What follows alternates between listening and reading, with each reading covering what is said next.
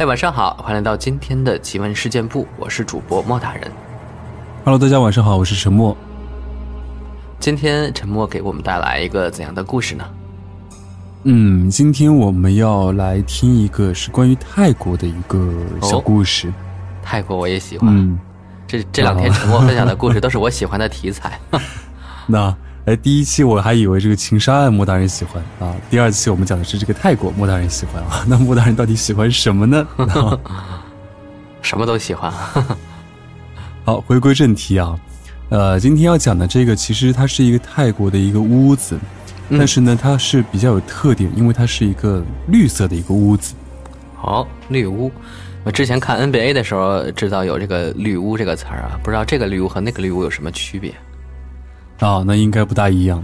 那来听一下今天这个关于泰国的绿屋到底是怎么样的一个故事。嗯我猜有一个绿色的屋子，进去之后呢，里面放了本书，然后打开一看呢，叫做《失眠酒馆》。我还以为是绿皮书。对，原来是莫大人的一本书啊，随时都要这个广告植入一下。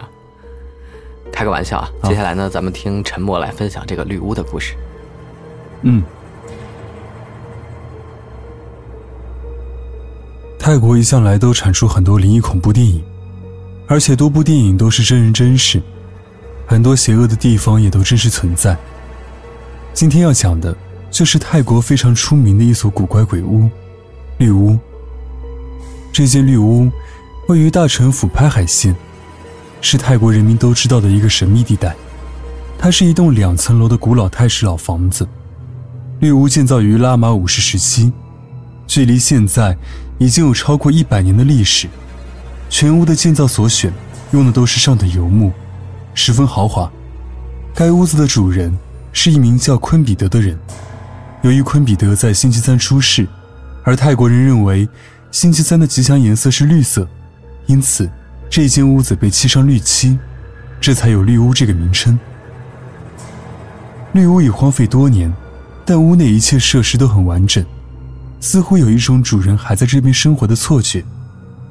主人昆比德先生，在拉玛五世时期曾经出任大城府拍海县县长，因此家庭富庶，有着足够的财力可以修建精美的屋子，并且由于他的妻子也是拍海县人，加上六个子女，还有很多侄儿侄女，家庭昌盛，故而昆比德先生修筑的绿屋也十分壮观。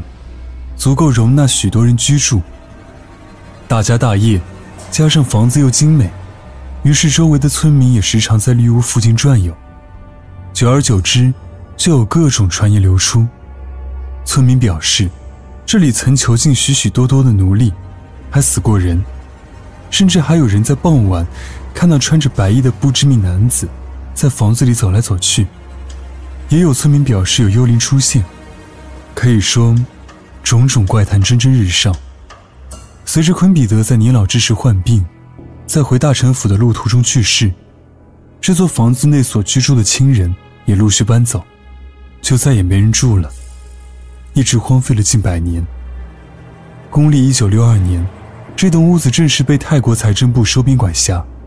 绿屋在岁月的洗礼下，颜色已经不如当年那般翠绿，可是室内的装潢风格。却依然展现了拉玛五世时期的生活方式。许多游客为了一睹这栋古式的绿色泰国建筑物，千里迢迢前来参观。可以说，一时间绿屋也成了当地重要的旅游支柱。然而，二零一三年四月中发生的一则新闻，则让许多人害怕地止住了脚步。据说，大城府的一名十八岁女孩对绿屋的闹鬼传言感到好奇，所以约了朋友一起在傍晚时分。偷偷到那栋废弃的屋子一探究竟，结果在回家之后就连续发烧、头疼、吃不下饭、睡不着觉，短短的日子就暴瘦的只剩皮包骨。根据女孩奶奶了解，女孩在进入绿屋之后，不小心打碎了一个好像水灯的坐板，之后她就一直听到，甚至看到有东西阴魂不散的跟着她，并叫唤她。根据女孩描述。他看到的是一位穿着白衣的老人家，一直喊他孙女，孙女。女孩看到后吓得惊慌失措，于是迅速离开了。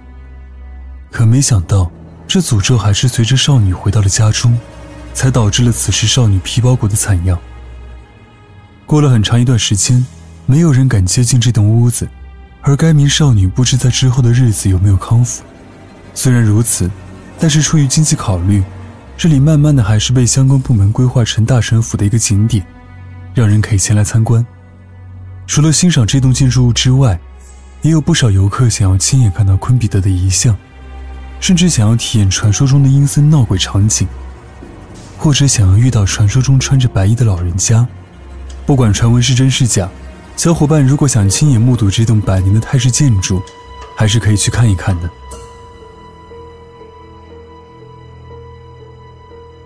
好了，听完沉默分享的这个故事之后呢，我们来分享一些我们听众朋友身边真实的经历。这位朋友呢是来自莫大人公众号的一个网友，他分享的故事，他叫做 ETA。他说呢，奇闻事件部开播以来一直听到现在。今天呢，我也来分享一个我身边的故事，是第一次分享。这个故事呢，是我的朋友小陈他说的，我是完完全全的转述。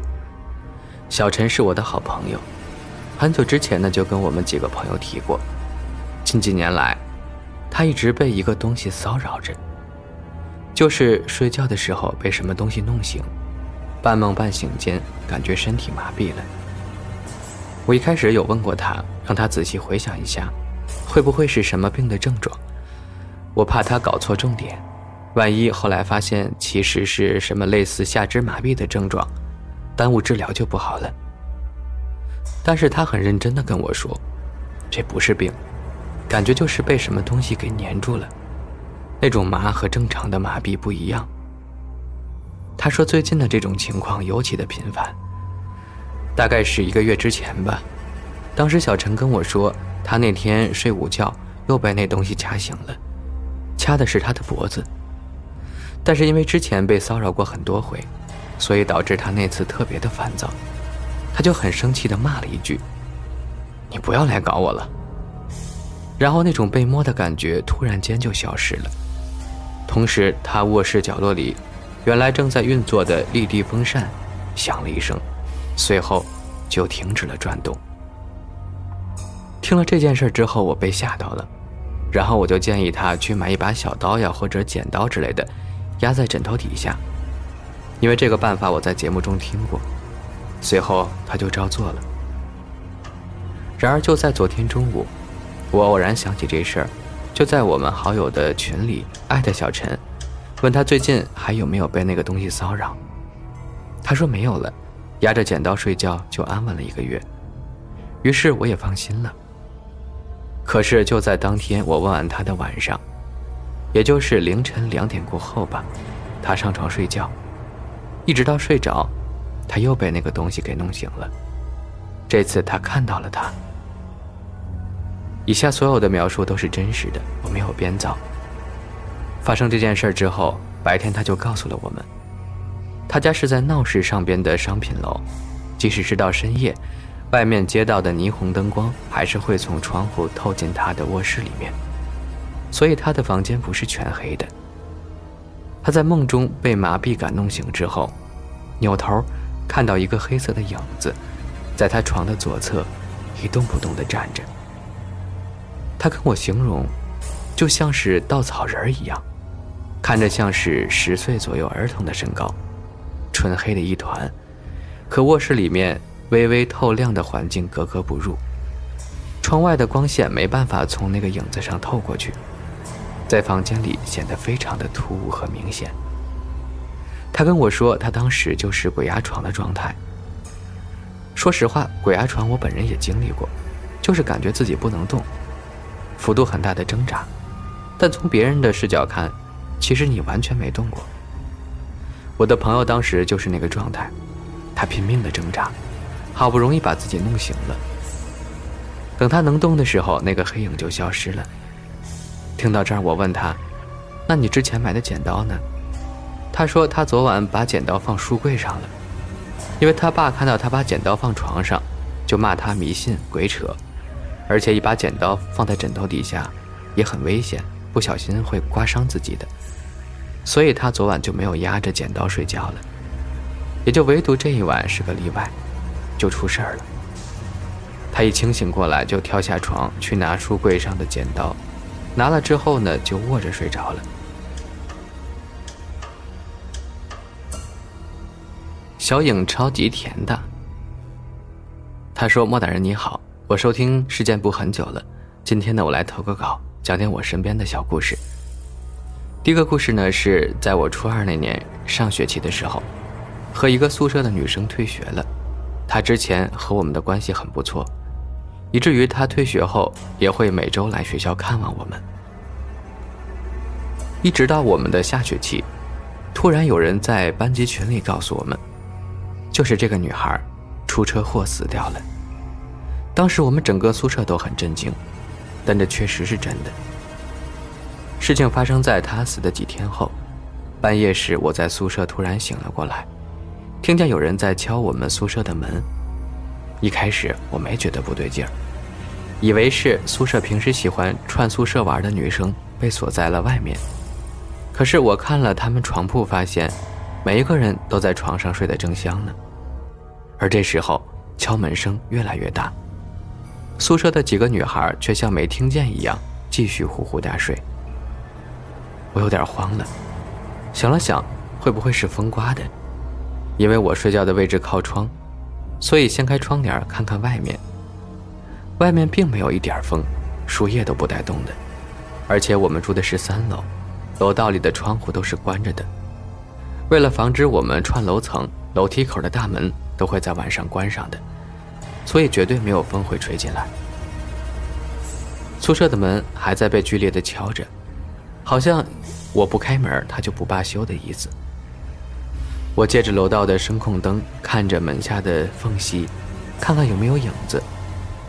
我仔细看着，外面一点影子都没有。我壮着胆子喊了一句：“谁呀？”没有人理我。